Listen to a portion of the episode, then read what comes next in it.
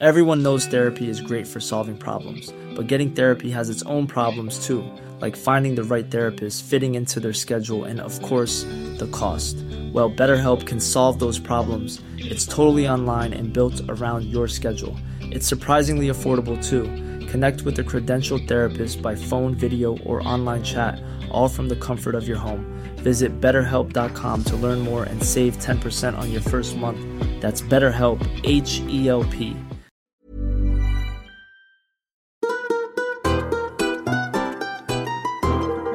voy a contar, chicos, uno de los mayores mindfucks que me he encontrado en mi vida.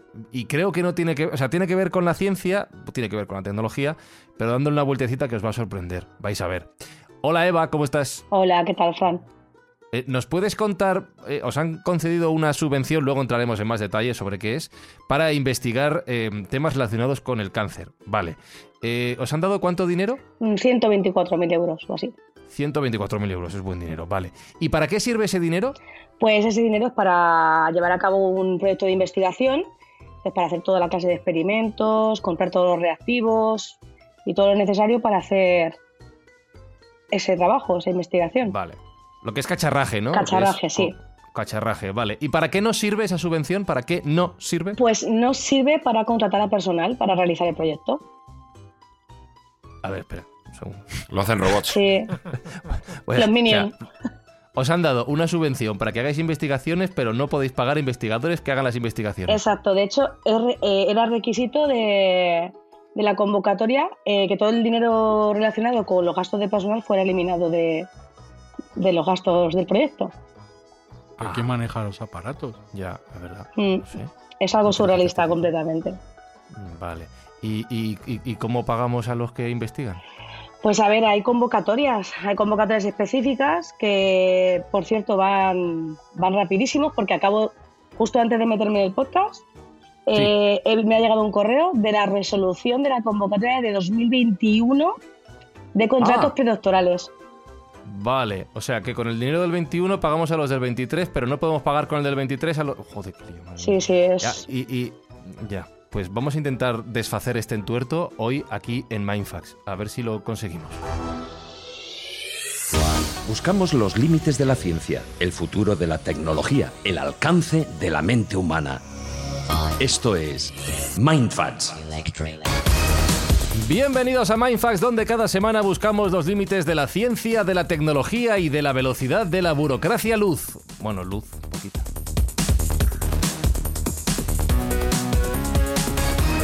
Con la administración hemos topado Jesús Callejo, esto es increíble.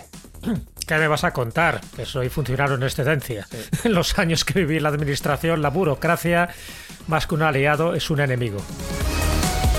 Alberto Espinosa, así funciona en este caso España, Españita, supongo que otros países pasarán cositas también, bueno. Sí, no sé si tan surrealistas como las de Españita, que siempre estamos ahí en el punto surreal a tope. Sergio Cordero, ¿qué te parece esta historia?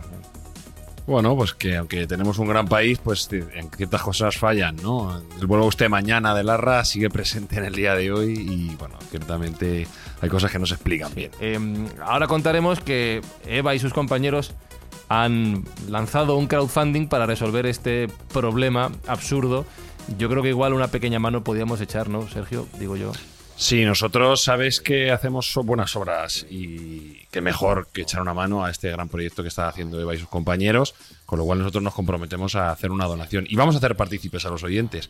Vamos a hacer partícipes porque pensamos que la ocasión lo merece. Entonces vamos a apostar con ellos y a jugar con ellos y vamos a donar un euro por cada retweet que puedan hacer a nuestra presentación del podcast.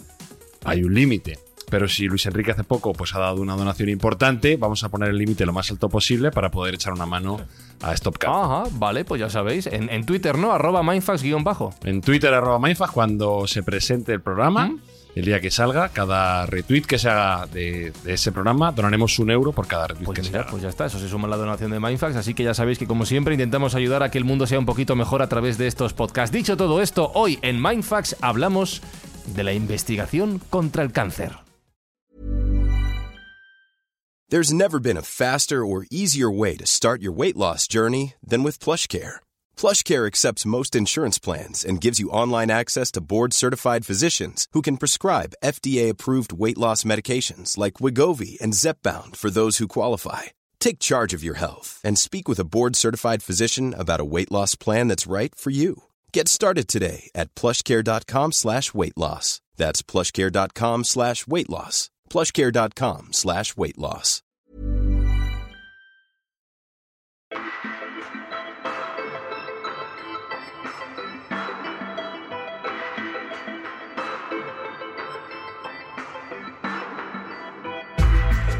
Voy a saludar como Dios manda a nuestra invitada. Me han pasado tu currículum, Eva, me he caído de espaldas y después de levantarme he intentado resumirlo. Eh, me ha quedado un párrafo, bueno, lo leo. Es licenciada en Biología por la Universidad de Alicante, doctora en Biomedicina Experimental por la Universidad de Castilla-La Mancha, premio extraordinario de doctorado por su trabajo sobre los mecanismos de resistencia a la quimioterapia en cáncer de pulmón. Además es profesora en la Universidad de Castilla-La Mancha, autora de más de 40 artículos y directora de varios proyectos de investigación sobre el tratamiento contra el cáncer, especialmente en cáncer de mama y glioblastomas. ¿He dicho alguna mentira, Eva? Eva Galán, por No, cierto, no, todo, todo verdad, todo verdad. Todo correcto, vaya currículum Jesús. Has visto, gente como Eva es la que hace avanzar el mundo. Yo me estaba preguntando, por empezar con un poquito de historia, claro, el cáncer, no sé si preguntarte desde cuándo lo conocemos, porque muchas enfermedades se han conocido con otros nombres en otros momentos de la historia. Se le han puesto, no sé, otros, eh, otros motes, otro- otros apodos antes de conocerlos como los conocemos ahora. Sí, es verdad. He estado mirando un poco a ver qué, qué nombres se daban antiguamente. Eh, ya el nombre de, cáncer como carcinoma ya es bastante antiguo, ¿eh? ya viene de la época de Hipócrates. O sea, yo pensaba que iba a ser mucho más moderno, pero ya en el siglo IV antes de Cristo, el padre de la medicina, Hipócrates, ya mencionó, eh, hablaba de, de lo que era el carquinos por la forma que tenía, que era carquino significa cangrejo en griego. Entonces, eso de carquinos viene car- carcinoma, carcinoma y siempre asimilado a los tumores malignos.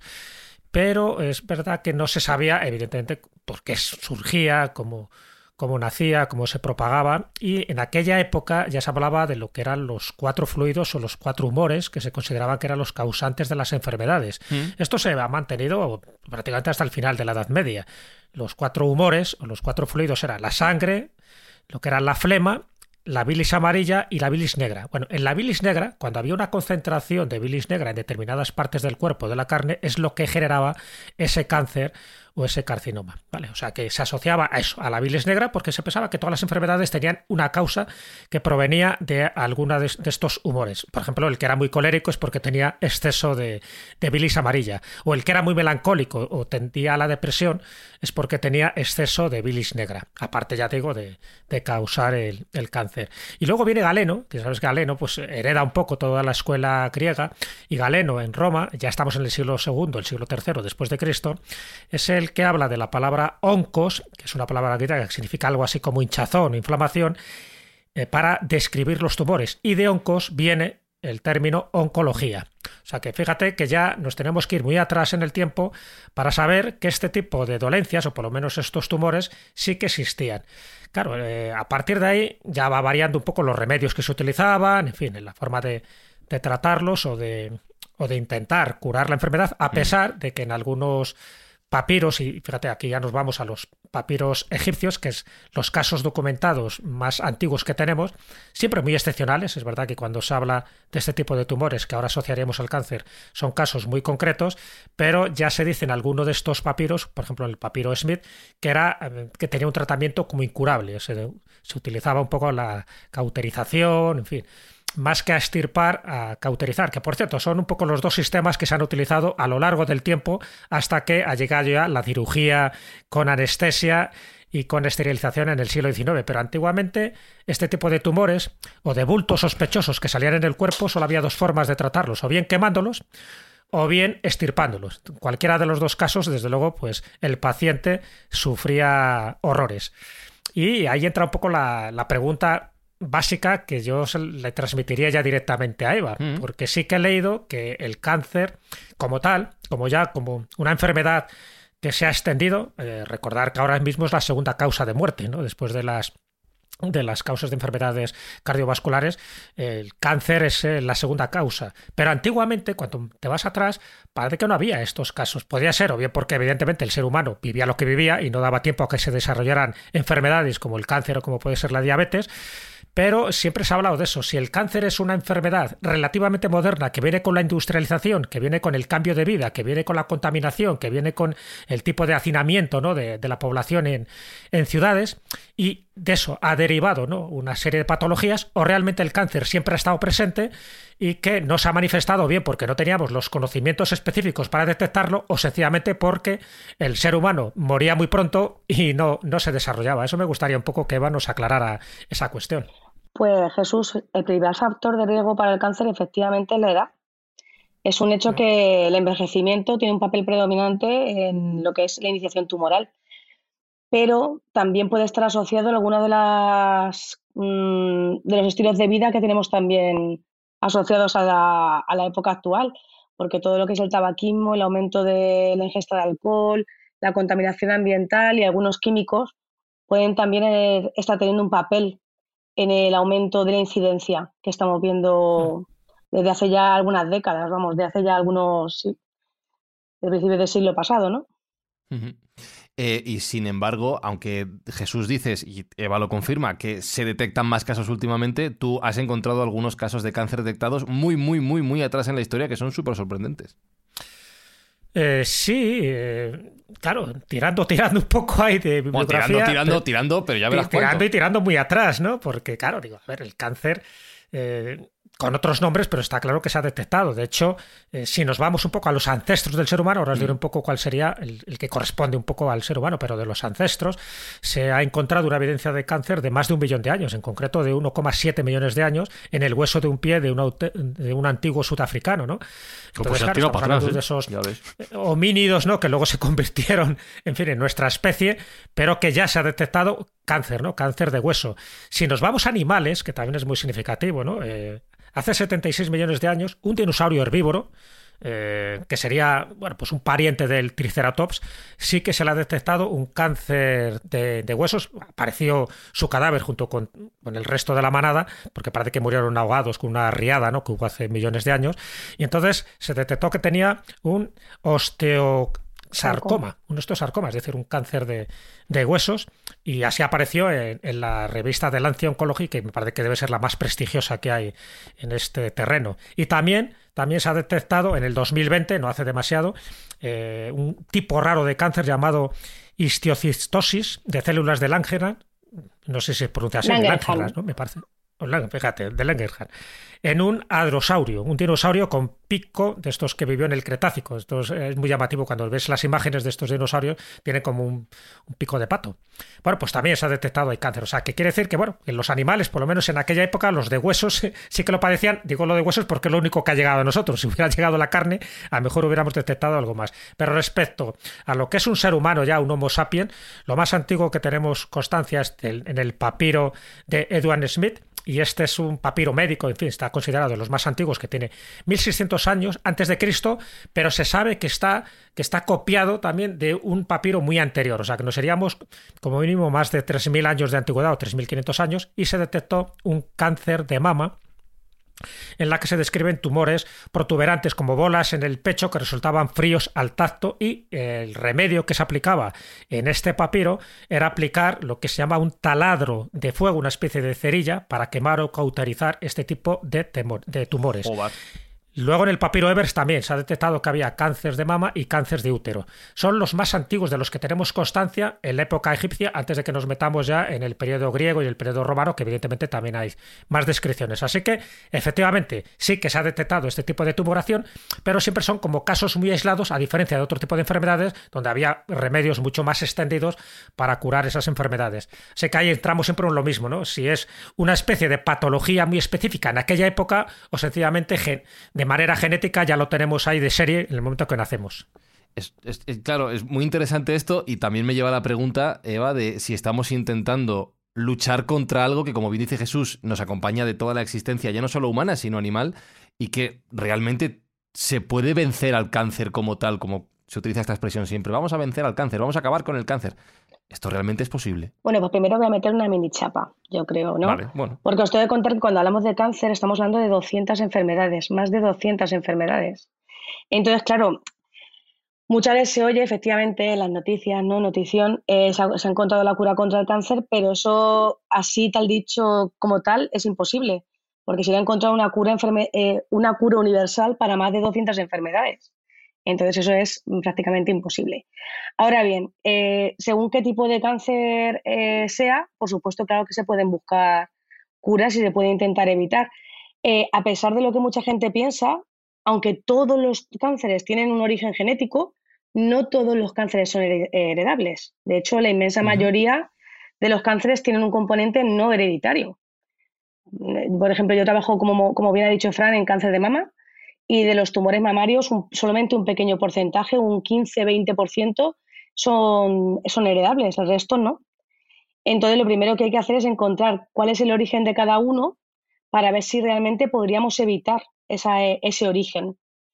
Pero eso sí, Perdona, Eva, que te interrumpa un Sí, segundo. claro, Eh. ¿quiere, decir eso, ¿Quiere decir eso que solo el 20% es hereditario y el 80% es ambiental en el ámbito sí. del cáncer? En el cáncer de mama te estoy hablando, pero sí. En la mayoría de los tumores, eh, por ejemplo, el glioblastoma, que es otro tumor con el que trabajamos, no tiene nada que ver con componente hereditario. Bueno, no te voy a O decir sea, hay algunos que no tienen nada algunos hereditario, no muy tienen poco. nada hereditario. Sería ambiental. Sí, factores de riesgo, pues que pueden ser no solamente ambientales, sino también de, pues, sí, de calidad de vida, etcétera, sí. Mm.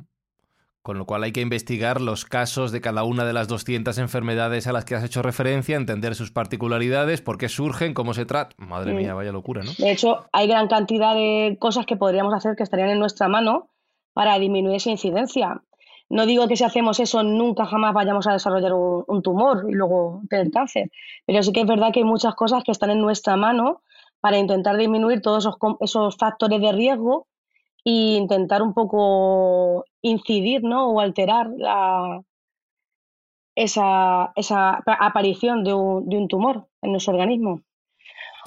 Como por iba a ejemplo, preguntar, que seguro no, que no, no, no me nos a gustan gustar las la respuestas. respuesta. Yo cuando a mis alumnos les hablo de alcohol cero, es, al- es alcohol cero, no es Vaya, una copita al día. aquí, bueno, chicos, hasta aquí Mindful. No, no, no, claro, tenemos, tenemos que recoger de cada uno lo que hacemos. Yo también me gusta darme mi copita de vino comiendo, pero tenemos que saber Ajá. que eh, el alcohol seguro es el alcohol cero. Eh, luego ni, ni hablar del tabaquismo, que sabemos que el tabaquismo tiene un papel muy importante, pues claramente en cáncer de pulmón, pero en mama también se ha visto como un factor de riesgo, por ejemplo.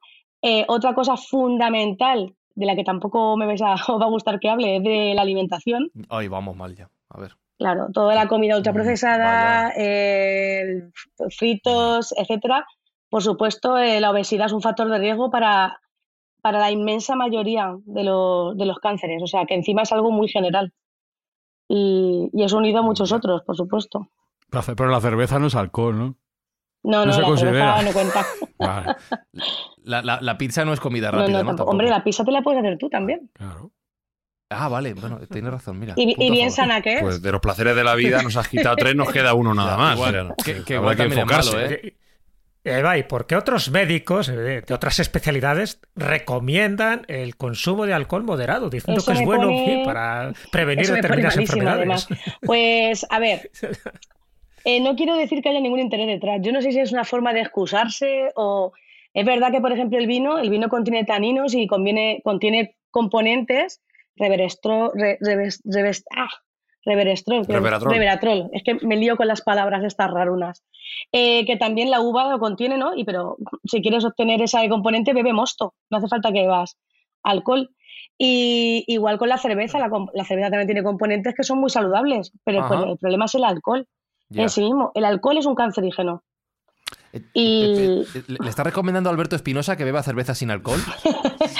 No. Es que para beber cerveza sin alcohol, Alberto cambia. Claro, es que le está quitando toda la diversión a la cerveza y al vino. Ahora mismo. Y a la vida. No me vais, no vais a invitar más, ¿eh? Oye, y a, y a la hora de hablar de, de tratamientos, como has hablado de más de 200 enfermedades y siempre cuando se habla de cáncer y se pregunta, pues cáncer de tal, cáncer de cual, siempre se dice, uff, ese mal pronóstico, ese está mejor. Em, ¿en qué grado de conocimiento o hay algunos tumores, tipos de tumores que tengan peor conocimiento de tratamiento que otros, que estemos en un estadio más eh, menos avanzado en cuanto a su investigación? ¿Hay muchas diferencias entre ellos? Pues lo que está claro es que a más incidencia de un tumor, más dinero se invierte en investigarlo. Eso es así. Por ejemplo, el cáncer de mama clásicamente es uno de los que ha recibido mayor financiación para investigarlo de, todos los tumores. El cáncer de pulmón, también porque hubo un momento mm, en el que era la mayor causa de, muerte a nivel mundial. Entonces, eh, hay tumores los que han sido mucho más estudiados. Luego tenemos otros que por bien por su baja incidencia o por su complejidad, y por ejemplo ahí vuelvo a tirar la baza de los tumores cerebrales, pues eh, a lo mejor han tenido no menos eh, inversión en su investigación, pero ha sido mucho más difícil llegar a, generar conocimiento con respecto a ellos. Hmm. Porque en ese punto es importante la colaboración entre los diferentes hospitales, los diferentes centros que vais tratando casos y que, eh, pues evidentemente, como hmm. dices, para poder conocer algunos tipos de tumores, como los tumores cerebrales, lo que necesitas es tener acceso a pacientes y tener acceso a muestras. El acceso a muestras clínicas, en biomedicina y en investigación translacional eh, es fundamental. Porque nosotros, yo soy investigadora básica, ¿no? Clásicamente, me formé como bióloga. Nosotros en los laboratorios, por supuesto que podemos avanzar muchísimo en el conocimiento, pero siempre nos va a faltar la complejidad de lo que pasa en la realidad del ser humano. Entonces, ese acceso a muestras clínicas nos permite eh, comprobar nuestras investigaciones o nuestros resultados obtenidos. Pues luego podemos hablar de modelos, ¿no? Eh, líneas celulares o modelos animales, lo podemos comprobar en muestras de pacientes y ver mm. si eso que hemos visto eh, es, real o no. Mm. Eh, y, esto combinado con la burocracia, ¿cómo se entiende? Porque si para investigar nos dan dinero, para obtener muestras hay posibilidades o no. Sí, sí, eso no es, no es complicado. Lo que hace falta es un equipo bien avenido. Por ejemplo, nosotros hemos estado bastantes años Em, como diría, haciendo los engranajes, ¿no? Eh, preparando los engranajes para poder em, trabajar bien y funcionar bien. Entonces, eh, nosotros tenemos una colaboración muy, muy buena con clínicos del Hospital de Albacete, porque mi, mi centro de investigación está justo enfrente del hospital. Y tenemos un grupo formado pues, por oncólogos, eh, patólogos y cirujanos y sobre todo tenemos también el apoyo del biobanco del hospital. El biobanco se ocupa de eso, de la recogida de muestras clínicas, de la recogida y del procesamiento. Se encarga también de la firma por parte de los pacientes de los consentimientos informados, que son fundamentales porque el paciente tiene que dar su autorización para que podamos usar sus, muestras para uso de investigación y además esa, autorización la puede revocar en cualquier momento si, si se arrepiente. Y los proyectos de investigación pasan siempre también por un comité de ética dentro de los hospitales formado por muchos especialistas y que son los que deciden si ese, ese proyecto puede hacer esa recogida de muestras clínicas o no. Entonces, todo lleva una serie de burocracia, como bien has dicho, pero en este caso el engranaje suele funcionar. Y si hay personal clínico implicado y, y demás, siempre funciona mucho mejor. Eh, ha dicho una cosa, Espi, ha dicho una cosa, Eva, que me ha dejado loco. Y, para una licenciada en biología, para una doctora mm. en biomedicina experimental, para todo el currículum que he dicho, me ha sorprendido muchísimo. Que es, me hago líos con las palabras complicadas. bueno, que tendrá que ver una Porque cosa si, ella se, si ella se hace lío con las palabras complicadas, el resto de los mortales como nosotros, le tengo que preguntar por una, a ver si soy capaz de pronunciarla. Porque hablo rápido y no proceso bien. Claro, piensa muy rápido. ¿sabes?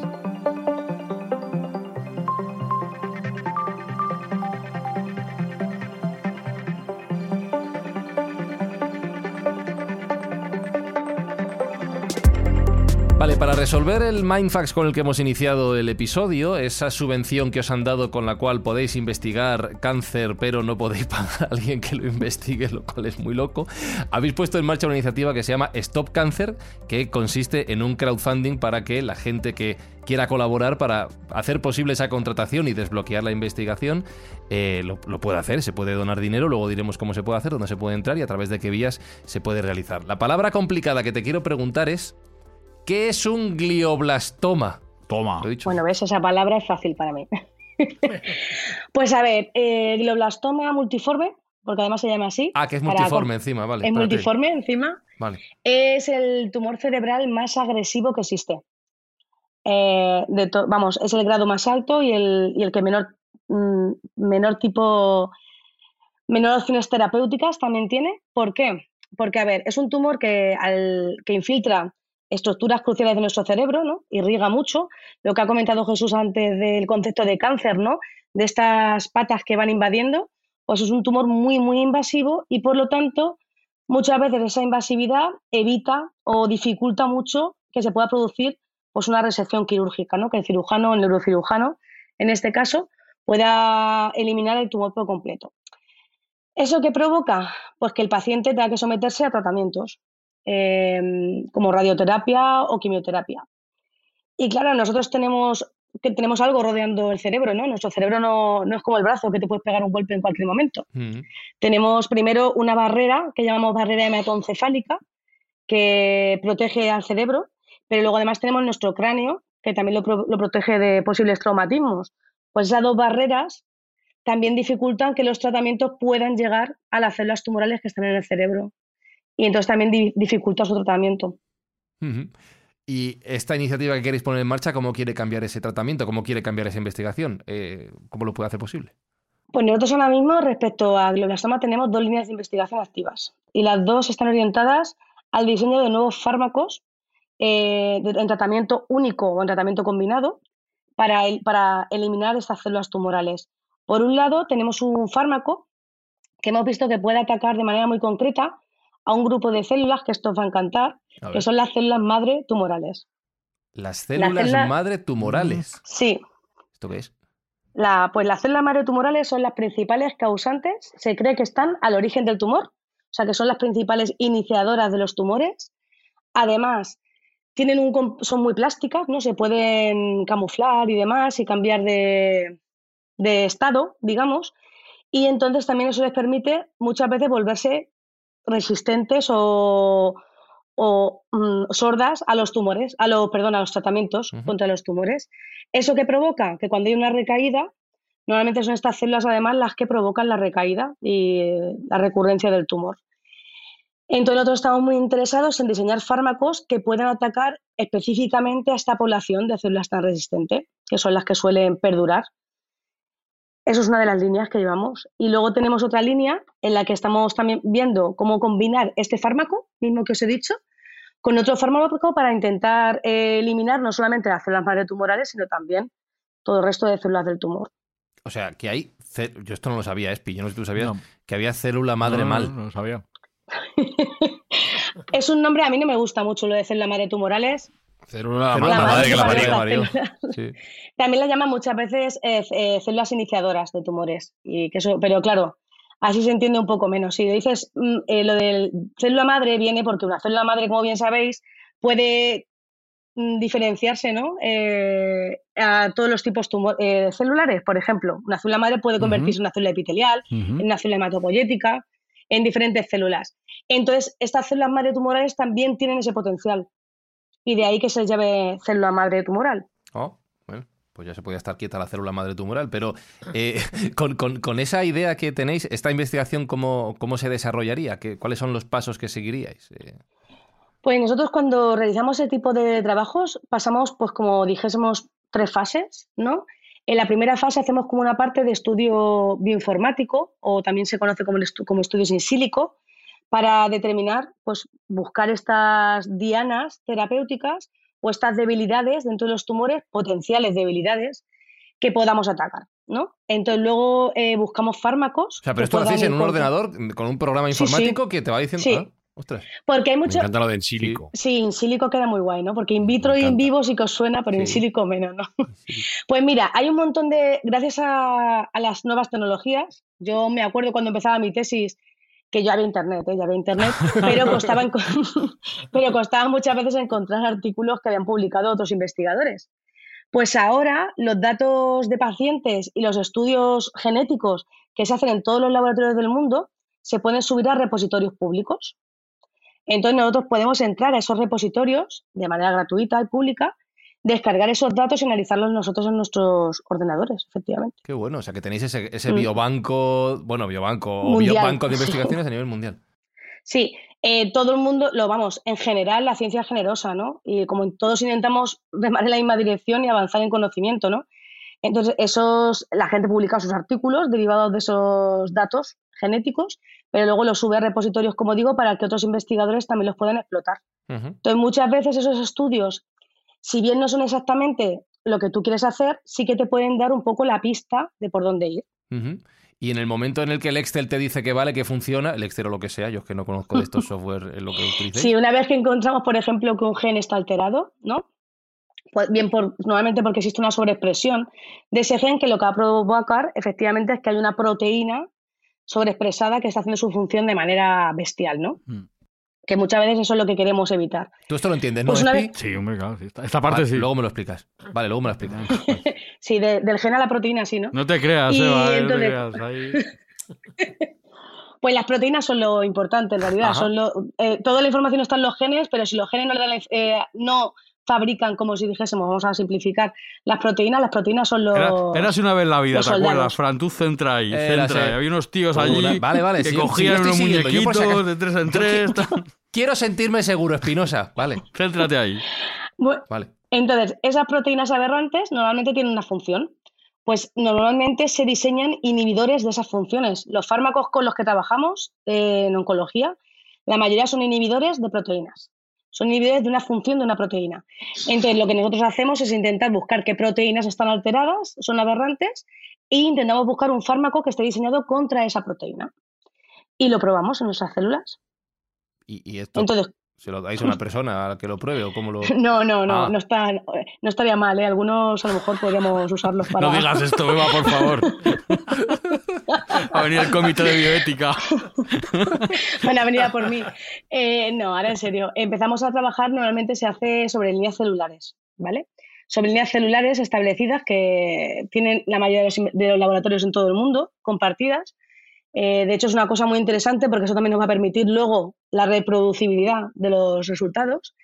Luego, una vez que los resultados los has hecho sobre células, o sea, in vitro, entonces pasas a la siguiente fase, que es una fase preclínica o in vivo, que es la que haces sobre animales. Entonces, a ver, si esto se lo digo siempre a los estudiantes, si te, si te caen células tumorales en la mano, ¿qué pasaría? Os lo digo a vosotros también. En la superficie de la mano. Sí, en la superficie de la mano. Nada. Que me la... Eso lo chupas y la salida. Claro. Na- claro, pero nada, ¿por qué? Porque tu sistema inmune está entrenado para que todo lo que no sea tudo- tuyo, todo lo que sea ajeno, lo ataca. Pues un Mm. virus, una bacteria, células de otra persona, ¿no? Pues los ratones también tienen un sistema inmune. Entonces nosotros lo que hacemos es usar ratones inmunodeprimidos, es decir, que no tienen sistema inmune. En esos ratones sí que somos capaces de inducir el crecimiento de un tumor sobre el cual podemos evaluar luego nuestros fármacos y ver que dentro de un organismo vivo esos fármacos son eficaces y pueden funcionar. Esto además me hace gracia porque tienen nombre los ratones, ¿no? ¿Cómo lo.? Sí, bueno, hay, no, hay varios, varios ratones que se Sí. pueden usar. Bueno, es que esto es un mundo, que esto ya tenemos un programa entero. Mindfuck sobre pero- ratones, adelante. Mindfuck sobre ratones, esguinces mentales sobre ratones. Pero tenemos unos ratones en particular que lo llamamos ratones avatares. El nombre no lo hemos puesto nosotros, ¿eh? El nombre lo pusieron, me parece que fueron investigadores del Centro Nacional de Investigaciones Oncológicas. Estos ratones lo que les hacemos es, en vez de meterles células, eh, vamos un poquito más allá. Le metemos un trocito de tumor de un paciente directamente. ¿Y por qué? Uy, estoy, estoy siendo Estará bien pagado el ratón, ¿no? Porque Sí, el sí. curro del ratón es un poco. Sí, complicado. también te digo que tenemos la suerte de contar también con una veterinaria y una técnico de, de animalario que son maravillosas y que se pegan unas curradas que eso también es para tenerlo en cuenta. La verdad que contamos con un equipo genial. Esos trocitos de tumor, cuando crecen dentro del ratón, que pueden tardar meses en crecer, ¿eh? que estos son experimentos que no se hacen en dos Que van días. a largo. Incluso estando inmunodeprimidos, tardan, pueden tardar meses en crecer. Sí, de O hecho, sea, no es instantáneo. No, si son, de- si son células, sí que suele, suele ser más rápido. Pero cuando es un trocito de tumor, ese trocito de tumor tiene que mm, implantar, digamos, Mm. ¿no? Y para eso necesita que, pues eso, que los capilares que- sanguíneos del ratón, por ahí, ejemplo. claro. Claro. Sí, ju- es que es eso, Alberto, justo, tiene que arraigar, si no, no, no hay manera. A veces no arraiga y perdemos el, Claro. el tumor, ¿sabes? No siempre el, el grado de implantación es, es alto, pero no siempre es completo. ¿Y por qué queremos hacer eso? Porque queremos reproducir lo que pasaría en un paciente mm, lo más fiablemente posible, reproduciendo una cosa que se llama microambiente tumoral. Ahora ya Pero me, un me segundo, de aquí. una interrupción. Sí, sí. Eh, eh, entonces, ¿el ADN de un humano y de un ratón serían compatibles en el ámbito del cáncer? Sí, eso es muy buena pregunta. Pues mira, tenemos una homología altísima. Altísima, altísima. Entonces, cuando dices que sí sea compatible, eh, te refieres, o sea, porque nosotros usamos simplemente el ratón para que el tumor crezca. Luego, hay señales dentro del ratón, porque nuestros tumores, eh, lo sabréis que en, en la- las personas también pasa, las células tumorales se comunican con las células de alrededor, las Bueno, células no lo sabía, sanas. pero bueno, Eso claro, ahora, os lo. Eso es lo que conocemos justo lo que acabo de decir como microambiente tumoral. Sí. Hay una comunicación activa, un diálogo entre las células tumorales y las células de alrededor. Entonces, las células de los ratones también se pueden comunicar con las células tumorales, aunque sean de humano, porque hay mucha homología entre algunas de las de las palabras claves de este diálogo, digamos, de las proteínas que O se sea, usan para la ¿Podría haber una metástasis de un, de un tumor implantado en un ratón? Podría no, puede, de hecho. O sea, Pasa. nosotros, de, de hecho, justo el último experimento que hemos hecho, que lo procesamos hace un par de semanas, dijimos, vamos a comprobar si, porque no nos- este, este ratón con este tumor de esta paciente no lo habíamos analizado en profundidad y decidimos analizar también, pues sabéis que, bueno, no lo sabéis, pero lo cuento yo, los tumores mamarios metastatizan en hueso, pulmón, hígado y cerebro. Son los cuatro sitios donde pueden metastatizar. hostia. Sí, van a lo peor ahí a hacer daño. Entonces, lo que hicimos fue sacar esos órganos y, y analizarlos. Y hemos encontrado, por ejemplo, que hay metástasis en el pulmón, metástasis pulmonares. O sea, que un tumor derivado de paciente puede inducir una metástasis pulmonar en un ratón. Uy. Las células de ese tumor pueden viajar porque en realidad no es que se produzcan nuevas células en el pulmón, son las células del tumor primario que viajan por el torrente sanguíneo hasta llegar al pulmón y formar otro tumor. Eva, eh, fíjate, sí, es verdad que se están haciendo muchísimos experimentos con ratones, como tú dices, porque al final puede ser homologables ¿no? los resultados también con, con los humanos, pero tengo entendido que hay determinados roedores que son inmunes al cáncer, lo cual eso nos puede dar una pista fundamental para el tratamiento del cáncer en el futuro.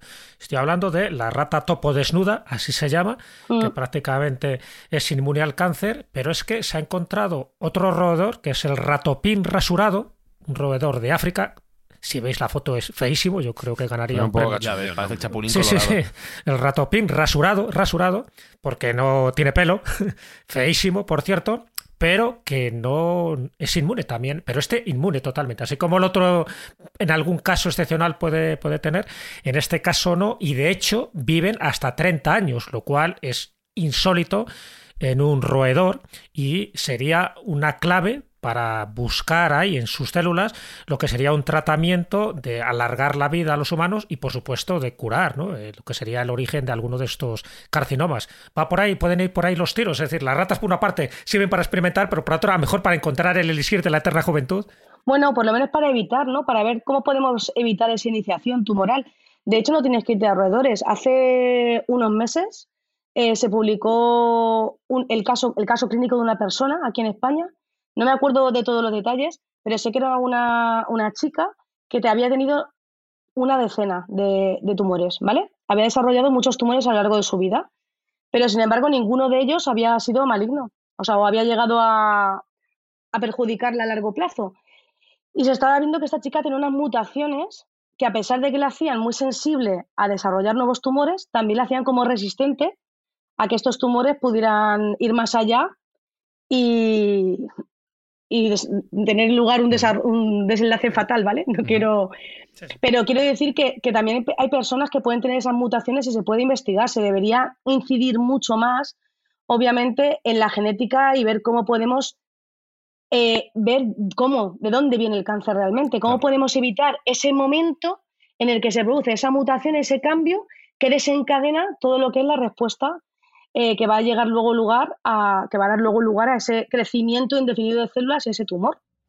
Si viéramos ese punto cero y viéramos por qué se produce, Pero estas personas desarrollan tumores, pero controlados. O sea, llega un momento que crecen, paran, o, o cómo es. Benignos. Sí, fue un caso muy raro, ¿no? Se lo fueron estirpando. eh, O sea, eh, me- el primer tumor no me acuerdo, es que estoy hablando de memoria, ¿no? Pero el primer tumor creo que se lo eh, diagnosticaron cuando era niña y tenía ya tenía 30 y algún año, no me acuerdo. A lo mejor te he dicho una docena y a lo mejor eran una veintena de tumores. ¿vale? pero eran todos tumores que se habían podido extirpar de manera relativamente sencilla y no habían metastadizado ni, ni habían ido más allá. De hecho, los tratamientos que había requerido habían sido bastante suaves para lo que parecería esperar. Y ya digo, se vio que tenía una, analizaron el caso de esta chica, se hizo un, un, análisis de perfil genético y se vio efectivamente que tenía pues unas mutaciones que la hacían susceptible, pero por otro lado otras mutaciones que evitaban que eso fuera a más. Mm, muy interesante. Sí, sí, es un caso súper curioso. Eh, Eva, coméntanos sí. un poco ese tipo de leyendas urbanas que de vez en cuando salen en las redes sociales, como el, el, cartílago, el cartílago de tiburón que sirve también para para evitar el cáncer Eva, y Eva menea la cabeza de, lado a lado. Sí, porque, no, por eso te digo, porque al final se demuestra que es falso, pero bueno, que, que lo reviste como, de, como un informe medicina, científico de la universidad de no sé dónde. Mira, ese tipo de mm, cosas El, el llama la viernes, me, de despedí de mis alumnos, ¿no? Les, di- les dejé buenas vacaciones y demás, y les dije a la vuelta nos vemos con el digestivo y lo que vamos a hablar lo primero va a ser de suplementos alimenticios. Porque, a ver, el cartílago no solamente de tiburón, sino el, eh, el colágeno y todas estas cosas se han puesto súper de moda porque te regenera todo, ¿vale? Es súper maravilloso. Tú tomas colágeno y tu colágeno se regenera. Pero es que el colágeno, cuando tú lo ingieres, tu sistema digestivo lo primero que hace es romperlo, romperlo en Claro, en aminoácidos, porque los aminoácidos son las piezas con las que construimos nuestras proteínas. Entonces, yo con el colágeno que tú te tomas, yo lo destruyo y hago las proteínas que a mí me da la gana. Mm, Hago colágeno Claro. u otra cosa, ¿sabes? O sea, Eso que lo, mismo, da- que lo mismo da comer colágeno que comerte un filete. Vamos, que es lo mismo. Eh, pues esto es un poco lo mismo. Eh, son cosas totalmente infundadas, no tienen ningún tipo de sentido. Además, hacen muchísimo daño. Yo es que en nuestro laboratorio tenemos una lucha contra las pseudociencias brutal. Porque, bueno, y con la pandemia del, del coronavirus, vosotros mismos lo habréis visto. Que, eh, Sí, aquí también somos beligerantes contra esa. lo sé, lo sé. Entonces, hay, por ejemplo, un fármaco que es el. Es que no sé si meterme aquí en berenjenales. Pero bueno. Cántalo, mucho- cántalo, Pues cántalo. nada, pues eh, podemos hablar del MMS, que se llama minera- eh, Solución Mineral Milagrosa.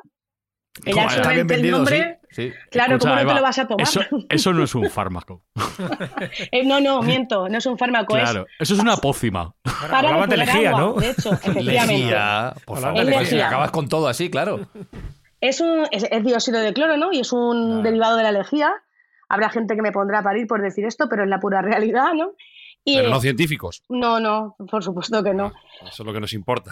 Entonces, eh, este, esto lo que pasa es que mata, claro que mata las células tumorales Claro. y las tuyas del estómago también, Claro. mata todo.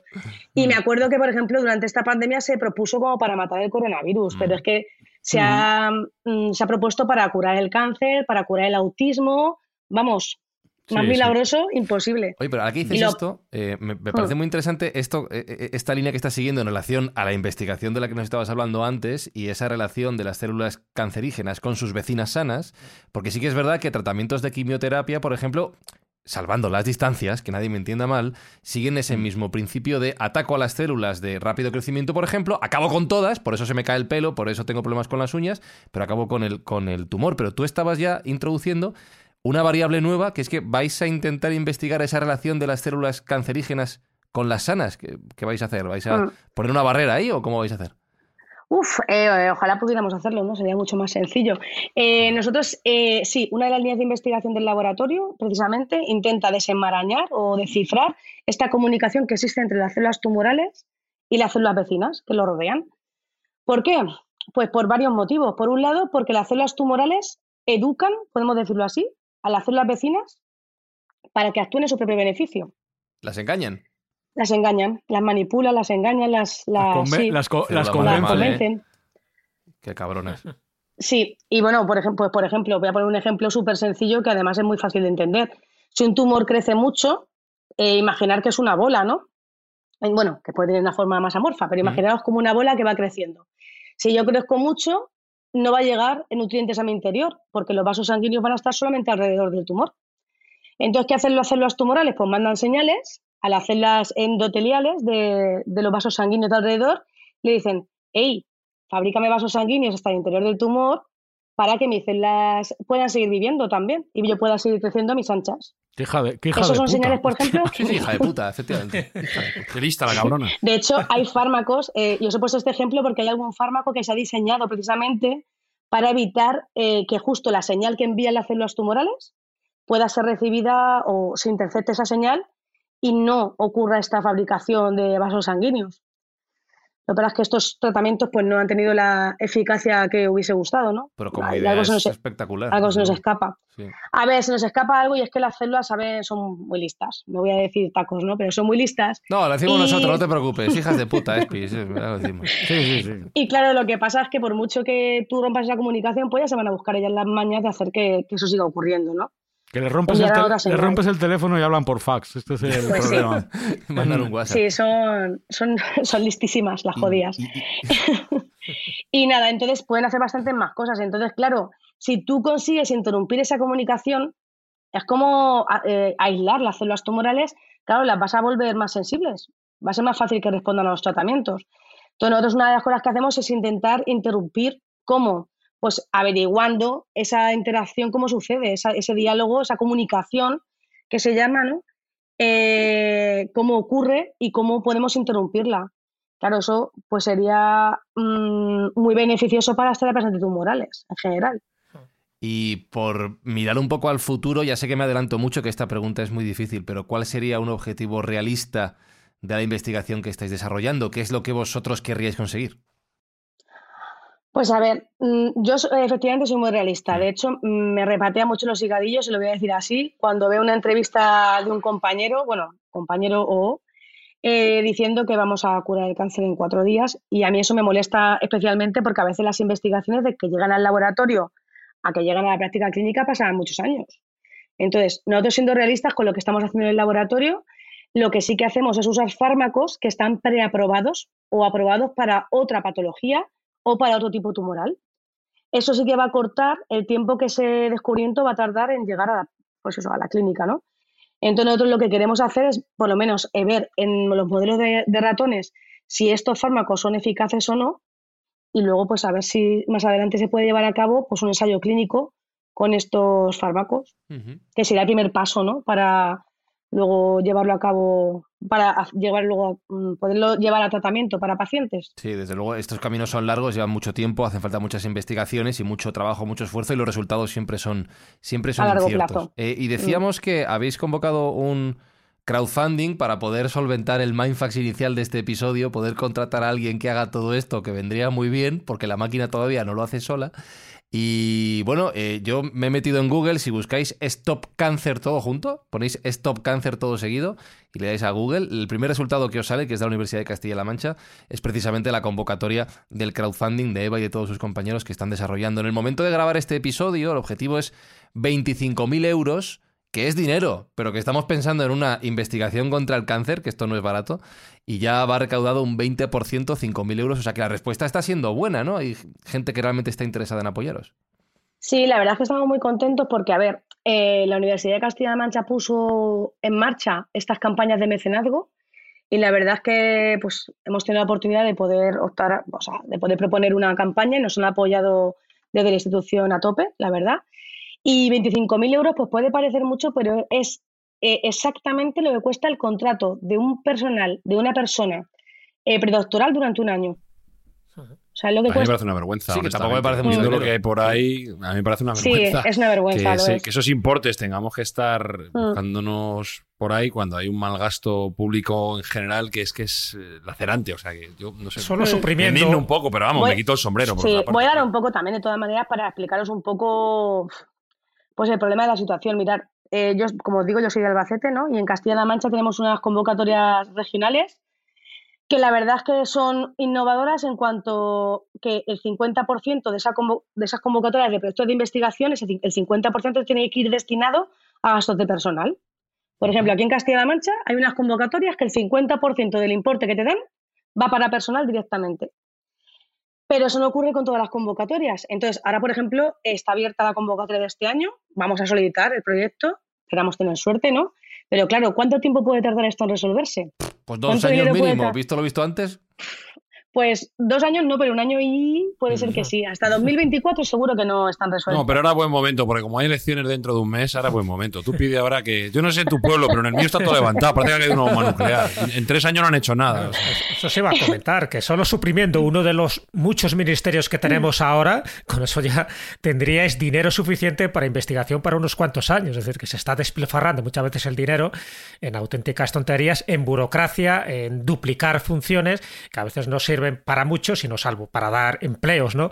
A estómagos agradecidos. Estómagos agradecidos. Y sin, estómagos agradecidos. Y sin embargo no se da para cosas que yo creo que son fundamentales. Mm. Eh, una pregunta, más bien una reflexión que estaba haciendo Eva, porque bueno, hemos estado hablando un poco de la evolución, ¿no? de los tratamientos que ha habido contra, contra el cáncer, y está claro que ahora mismo se están combinando varios procedimientos. Por una parte sigue estando vigente la cirugía, sigue estando vigente la radioterapia, que por cierto, esto es gracias al descubrimiento de los rayos X a finales del siglo XIX, que por una parte curaba, pero por otra parte también mataba la radiación y eh, sigue estando vigente la quimioterapia. Por cierto, también como anécdota, eh, uno de los tratamientos químicos eficaces fue el gas mostaza, ese gas mostaza que mató a tantos soldados en la Primera Guerra Mundial y también en la Segunda, también se dieron cuenta que el gas mostaza nitrogenado servía para curar un tipo de cáncer que era el linfático. Y por otra parte, yo creo que como futuro, y un poco por lo que tú estás comentando, el futuro no solo para para evitar cánceres y tumores malignos y otro tipo de enfermedades sería encontrar un procedimiento para aumentar el sistema inmune del ser humano? Sí, eh, sí, Jesús. La inmunoterapia ya se ha visto que en algunos tipos tumorales, en cáncer de pulmón, por ejemplo, y en melanoma, la inmunoterapia está teniendo unos resultados increíbles. El miedo lo que os comentaba antes de lo manipuladoras que son las células tumorales, una de las cosas que hacen, a ver, una célula tumoral es una célula mm, defectuosa, ¿no? Para nuestro organismo es defectuosa. Entonces, lo lógico sería que nuestro sistema inmune la detectara como tal y se la cargara. Y hmm. que esa célula no se dividiera, porque está defectuosa. ¿Qué ocurre? Pues que estas células son capaces de escapar a ese control de nuestro sistema inmune. Y entonces, claro, pueden proliferar sin que el sistema inmune haga nada. Pues efectivamente, una, una, forma de solucionar esto, que ya se está aplicando, como digo, en otros tumores, sería entrenar a nuestro sistema inmune para que reconozca las células tumorales y él mismo se las cargue. Eso sería fundamental. O no sé si sería solamente una terapia única o en combinación con otras terapias, pero desde luego eh, haría avanzar muchísimo a la terapia oncológica. Y en eso están muchos, muchos laboratorios de investigación en el mundo ahora mismo. Hmm. Y algo que me ha gustado mucho escuchar de Eva, Sergio, es cómo em, ¿Cómo coinciden estos dos mundos que nos apasionan, la investigación científica y el avance tecnológico? Nos hablaba, por ejemplo, de esos modelos computacionales que son capaces de predecir el éxito de, de alguno de esos tratamientos. Cómo la tecnología también ayuda a que la investigación científica salga adelante. Esto es apasionante. Sí, definitivamente la tecnología nos va a echar una mano. Ahí ya empieza a haber apoyos importantes desde fuera, desde las máquinas. A mí una que me gusta bastante es el, uso de inteligencia artificial en la detección. Por ejemplo, en el ámbito de cánceres de piel, los melanomas y así, parece ser que la, capacidad de detección de la inteligencia artificial es de un 95%, que puede ser incluso superior a algunos eh, humanos y se está utilizando ya también este tipo de diagnóstico por imagen en el cáncer de mama, que también es uno de los cánceres, si no me equivoco, más comunes y que, bueno, pues que interesa erradicar principalmente. Entonces, ese uso de la, de la inteligencia artificial no solo llena portadas ahora en todos los medios de chat GT3 para hacer preguntas y, y, pequeñas redacciones, sino que nos está echando una mano también en la detección del cáncer. Y bueno, pues eh, se está también avanzando mucho en el ámbito de la nanotecnología para poder hacer entregas de esa quimioterapia un poco más dirigidas, ¿no? No, tan indiscriminadas, sino que vayan directamente a las células tumorales que nos interesa que sea nuestro objetivo. Y por último, parece que es una terapia que está creciendo bastante, son la terapia con las terapias con células CAR-T, que parece ser que son, bueno, Eva no lo podrá explicar mejor, eh, que son células que se extraen, eh, células inmunitarias del propio paciente que se modifican genéticamente para también. Eh, para entrenarlas, lo que hemos dicho. Lo que hacen es entrenar esos, esos linfocitos, esa T y linfocitos, ¿vale? Linfocitos T. Y lo que hacen es extraerlas del paciente, entrenarlas, lo digo así porque creo que se entiende mucho mejor, para reconocer a las células tumorales una vez vuelvan otra vez al paciente. Y con respecto a las otras dos cosas que has comentado, me parece súper interesante porque creo que fue ayer que leí una noticia, ayer o hoy, no, no, lo recuerdo, de precisamente que a través de inteligencia artificial eran capaces de detectar tumores mamarios a partir de muy, muy pocas células dentro de una mama. O sea, fíjate, esto podría suponer una revolución, Mm. porque una de las principales ventajas, lo, lo que necesitamos siempre es eh, detectar el tumor lo antes posible. Una detección precoz siempre va a facilitar el tratamiento. Entonces, si somos capaces de detectar un tumor desde etapas superiniciales, no dejaríamos que se terminara de desarrollar. Y en cuanto a la nanotecnología, pues nosotros también estamos encapsulando fármacos ahora. Estamos colaborando con un grupo de Madrid eh, de químicos. De- mm, claro, cada, por eso te digo, aquí estamos médicos, biólogos, bioquímicos, un mezclote tenemos aquí en el laboratorio. Cada uno aporta lo que sabe, que es lo que tiene que hacer un equipo multidisciplinar. Entonces, lo que estamos precisamente eh, haciendo, y es una de las principales cosas que queremos desarrollar en glioblastoma, es la encapsulación de fármacos que estén vehiculizados, que es lo que decía Sergio. Vehiculizado significa que tú le vas a poner una molécula en su superficie que va a detectar otra molécula de las células tumorales y entonces va a ir directamente a ellas. Y entonces así evitas también todos los efectos secundarios que pueden tener estos fármacos, porque van a ir a donde tienen que atacar. Sí, sí, un misil teledirigido. Sí, justo y ta- tal, tal cual. Y eso se está avanzando ahora mismo mucho. La dificultad, por ejemplo, en los tumores cerebrales es, como he comentado antes, atravesar las barreras protectoras del cerebro, la barrera hematoencefálica en este caso. Joder, es apasionante, la verdad, todo lo que estás contando. Y, y cuando se haga realidad todo esto, será buenísimo para el futuro de muchos seres humanos que necesitan esta ayuda. Estaba pensando, Espi, no, no lo voy a hacer porque nos lo banean de plataformas. ¿El En titul- titular el episodio ¿El? No Células banean. madre tumorales, hijas de puta, pero no nos lo van a Pues claro que lo vamos a poner. No, pero nos lo van a echar para abajo y queremos que esto funcione pero vamos, para, vamos a buscar la fórmula, no te para tra- para ponerlo. Puedo poner asteriscos, ¿no? Eso es. Vale, pues se puede llamar así, sobre todo porque, porque quiero que funcione el episodio para... No van a yo banear, no, no se banea nada aquí. Nada, pues... eh, sobre o el ratopín rasurado, hombre, ponle ahí, ya, ya También. que no hay tardígrados en este caso. También podría ser, pero el objetivo, como digo, es que eh, Mindfactor, si queréis echar un vistazo a esta iniciativa de Stop Cancer, vayáis a la página web, os dejo el enlace, os dejamos el enlace en la descripción del, del episodio, lo compartiremos por redes sociales, pero buscáis Stop Cancer todo seguido en Google y ahí tenéis esa página de la Universidad de Castilla-La Mancha para que podáis colaborar más en este proyecto, en este absurdo mindfax burocrático que se nos ha montado, pero si podemos ayudar a desbloquear esta situación, pues mejor que mejor. Fran, Y- sí. si no aparece la primera, Sí. aparecerá la segunda, La porque segunda. nuestra web también se llama stopcancer.es, Sí. así que que no crean que es una página fake, Pues Stop que eso es la misma, que dirige una a la otra. Pues stopcancer.es, eso es, para evitar líos, stopcancer.es. Eh, Eva echarle- echarles un dineros a esta gente, por favor. que- va, va a estar mejor, mejor invertido. Mejor invertido que en cerveza, fíjate lo que te digo, Espinosa. Pues sí, en este caso te tengo que dar toda la razón. Ya será la, la única vez que me diga eso. Pues eh, Eva Galán, lo dicho, muchísimas gracias por no solo por poner en marcha la iniciativa, sino por explicárnosla y por traernos tantos conocimientos que nos rompen la cabeza, que nos encanta aquí a Mindfax y que además lo has explicado súper bien, de verdad. Muchísimas gracias a vosotros de verdad por implicaros en esta iniciativa y por toda vuestra ayuda y me lo he pasado muy bien, la verdad. Pues hablaremos más placer. veces, hablaremos más veces. Ya te fichamos, ya. Os hacen falta Hagamos la chicas, eh, que cláusula. lo he oído. Sí, es verdad, sí. Sí, sí. Pues muchas gracias, Eva. Hasta luego.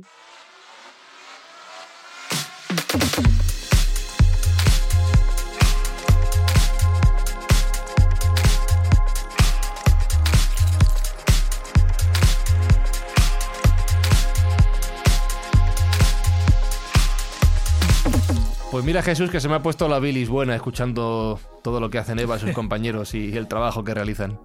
Ha pasado de bilis negra a bilis blanca, ¿no? Sí. Pero bueno, si quitamos un poco de bilis también es bueno. todo, todo en su justo, en su justa proporción. Y desde luego da gusto, ¿no? Aprender estas nuevas terapias. Y sobre todo, pues eso, que hay esperanza. Y eso yo creo que es lo más importante que ha, que ha quedado claro. Ay, Espinosa, si hubiéramos terminado biolongología y no nos dedicáramos a esto que nos dedicamos. a las cosas del mal vivir, macho. ¿Verdad? No, yo es que no, no, no, no, no me llamó Dios por ese camino. No, bueno, por lo menos. Me hubiera gustado, pero no, no me llamó. Ya, ya. Cuánto talento Ya, desperdiciado. Pues hacemos lo que podemos, Sergio. Si no podemos biolongolongar, pues, pues ayudamos con un poquito de. de- No, por lo menos hace- hacer el moñas como hacemos Claro. nosotros y intentar entretener a la gente que se involucre de otro ángulo y bueno, pues ayudar a este tipo de iniciativas que bueno, son fenomenales y tendríamos que echar todos una mano en la medida de lo posible y la gente lo puede hacer, lo puede hacer donando directamente, pero como ya he dicho, nos vamos a involucrar, nosotros vamos a hacer una donación a nivel particular y vamos a, a añadir un euro por cada retweet que tenga de alcance eh, la presentación de este programa para que lo escuche la más gente posible. y lleguemos al máximo importe que podamos donar para echar una mano, como digo, a esta, a esta súper iniciativa que tiene Eva y sus compañeros. Pues ya lo sabéis, en Twitter arroba mindfax-bajo y como siempre os recordamos que en las plataformas de podcast, Spotify, Evox, Apple Podcast, allá donde escuchéis, si nos dejáis cinco estrellas, un comentario, eh, qué bueno, me gusta el podcast, cinco estrellas también, menos de cinco no, y un comentario de, bueno, no me gusta tanto, pero con cinco estrellas nos ayudáis a, crecer y a hacer el bien o el mal, según se mire. Saludos de Fran y Zuzquiza, en siete días estamos de vuelta. Chao, chao, chao, chao. Mindfacts llega cada semana a tus oídos a través de Spotify, Apple Podcast, Evox, Google Podcast o tu aplicación favorita. Búscanos en redes sociales. Somos Mindfacts. Os presento a un as de nuestra policía nuclear, el capitán Pedro. El capitán nos va a hablar de nuestros compañeros de armas. Como ya os han explicado el coronel y la teniente Kira, nuestro trabajo consiste en luchar contra todo lo que le es peligroso al organismo. Los intrusos, los invasores. Nosotros, los glóbulos blancos, somos de distintas clases. Los linfocitos de tipo B combatimos al enemigo con paracaidistas anticuerpos. Lanzamos unos 2.000 por segundo. Porque contactando con ese enemigo es como hemos formado nuestras defensas. Y estas no reconocen a otro intruso. Tenemos también entre nosotros unidades T que matan. Todo esto no es más que una pequeña cantidad de glóbulos blancos. La mayor parte son nuestros fieles aliados, los polinucleares. Ellos combaten directamente y no dudan en fagocitar.